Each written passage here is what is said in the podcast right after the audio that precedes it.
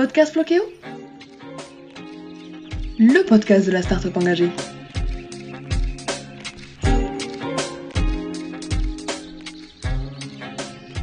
Bonjour Emilien et merci pour ta participation. Tu travailles à la Cité de l'Espace de Toulouse en tant qu'animateur et tu es aussi un véritable passionné d'astronomie de longue date. Avec toi aujourd'hui, nous allons aborder une thématique originale, voyager avec les étoiles. Et plus précisément, nous allons enfin savoir comment se repérer grâce aux astres quand on voyage en pleine nature. Il s'agit d'un sujet tendance et pratique qui arrive avec l'été. Bonjour Emilien, pour commencer, est-ce que tu pourrais brièvement nous parler de toi et du parc scientifique qu'est la Cité de l'Espace, où tu proposes des animations sur ce thème? Donc je suis Emilien, je suis animateur scientifique à Cité de l'Espace et effectivement je m'intéresse aussi au ciel depuis de nombreuses années. Alors la Cité de l'Espace brièvement, c'est un centre de culture scientifique où on propose euh, à tous les âges, tous les publics de venir découvrir l'espace, donc que ce soit les astronautes, les satellites ou l'astronomie, un petit peu tous les domaines.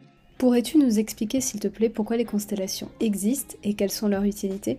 Alors les constellations déjà, il faut commencer par expliquer ce que c'est.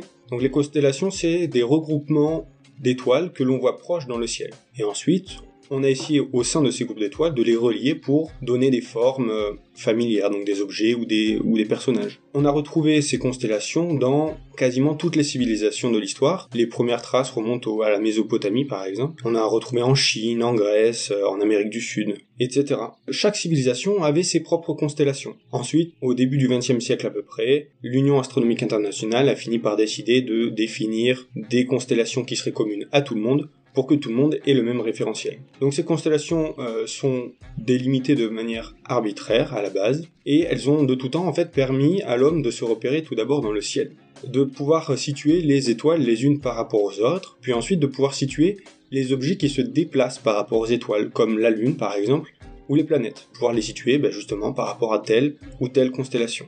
Et également, ces constellations ont permis aux voyageurs, aux marins, de se repérer la nuit dans le ciel. Pour un voyageur qui se retrouve en pleine nature, complètement déconnecté et sans batterie, comment est-ce qu'il peut, grâce à ces constellations, se repérer? Si on prend le cas extrême donc où vous ne savez même pas dans quel hémisphère vous vous situez, en regardant les constellations, vous allez pouvoir vous y retrouver. En effet, selon que vous êtes dans l'hémisphère sud ou dans l'hémisphère nord, vous n'allez pas être face à la même partie de l'espace et donc vous n'allez pas voir les mêmes constellations. Par exemple, dans l'hémisphère nord, vous avez sûrement déjà vu la constellation de la Grande Ourse. Dans l'hémisphère sud, ils ne l'ont jamais vue. Mais vous, dans l'hémisphère nord, vous n'avez probablement jamais pu voir la croix du sud, qui n'est visible que dans l'hémisphère sud. Donc déjà avec ces constellations, on peut savoir dans quel hémisphère on se situe.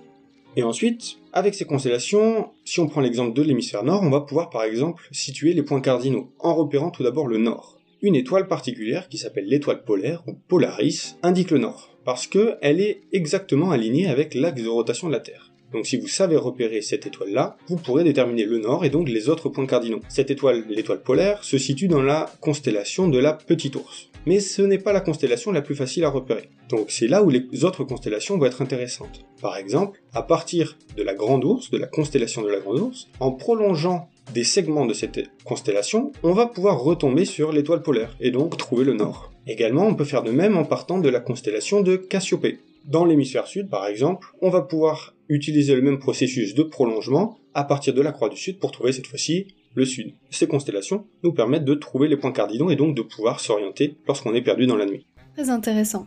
Existe-t-il selon toi aussi d'autres façons de se repérer dans le ciel quand on voyage?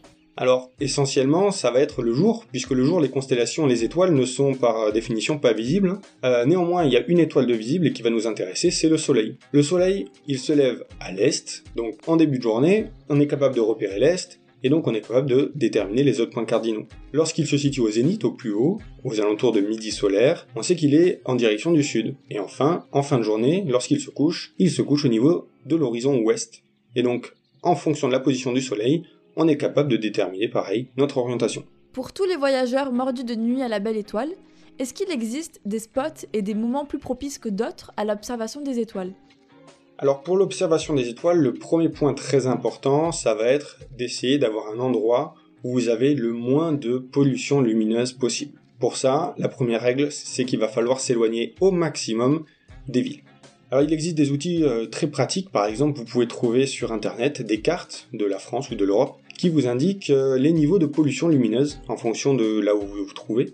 Et donc ça vous permet de déterminer, proche de votre localisation, où est-ce que c'est l'endroit le plus intéressant pour aller observer les étoiles.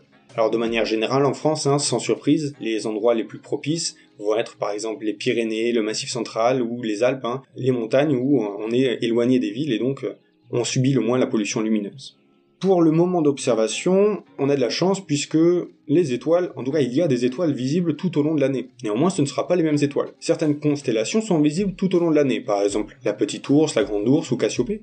Mais d'autres constellations néanmoins vont être visibles seulement une partie. Par exemple si vous souhaitez observer la constellation d'Orion, il faudra plutôt l'observer en hiver. Si au contraire vous voulez observer plutôt la constellation de l'aigle, du cygne ou de, de la lyre, cette fois-ci, ça sera plutôt en été. Après, pour tout ce qui est planète, par exemple, ça va vraiment dépendre des planètes, mais Mars sera euh, en meilleure position pour pouvoir l'observer, donc au plus proche de la Terre, à peu près tous les deux ans, un peu plus de deux ans. Donc il faudra attendre le bon moment. En ce moment, nous entendons beaucoup parler de la Station spatiale internationale, surtout avec Thomas Pesquet, mais en fait, comment peut-on la remarquer concrètement dans le ciel? Donc la Station spatiale internationale, c'est une station qui tourne autour de la Terre à 400 km d'altitude environ, et donc elle va être euh, visible dans notre ciel la nuit, ou en tout cas quand il fait relativement sombre. Pour euh, l'observer, normalement, vous ne pouvez pas vraiment la manquer quand elle passe au-dessus de votre tête, puisque c'est un point lumineux qui ne scintille pas, ce n'est pas une étoile, et qui est beaucoup plus lumineux que les étoiles qui sont autour. Et vous allez surtout voir ce point lumineux traverser le ciel en général 2-3 minutes. Pour pouvoir savoir quand est-ce qu'elle passe au-dessus de la tête, c'est pas inné, hein, puisque la station tourne, mais la Terre également tourne elle-même, donc la station ne va pas passer à chaque tour autour de la Terre au-dessus des mêmes endroits. Il existe des sites internet ou des applications euh, téléphone ou, ou tablette hein, qui vous permettent de savoir quand est-ce que la station sera visible dans le ciel à l'endroit où vous vous trouvez. Ça vous indique également l'heure à laquelle la station va passer, à quel endroit du ciel il faudra regarder et combien de temps ça va durer. Donc une fois que vous avez ces informations, vous n'avez plus qu'à lever la tête au bon moment vers la bonne direction et vous pourrez observer ce spectacle. Pour tous les voyageurs amateurs d'astronomie qui voudraient se lancer après ce podcast, quels conseils pourrais-tu leur donner pour apprendre à lire les étoiles, mais aussi pour choisir le bon matériel?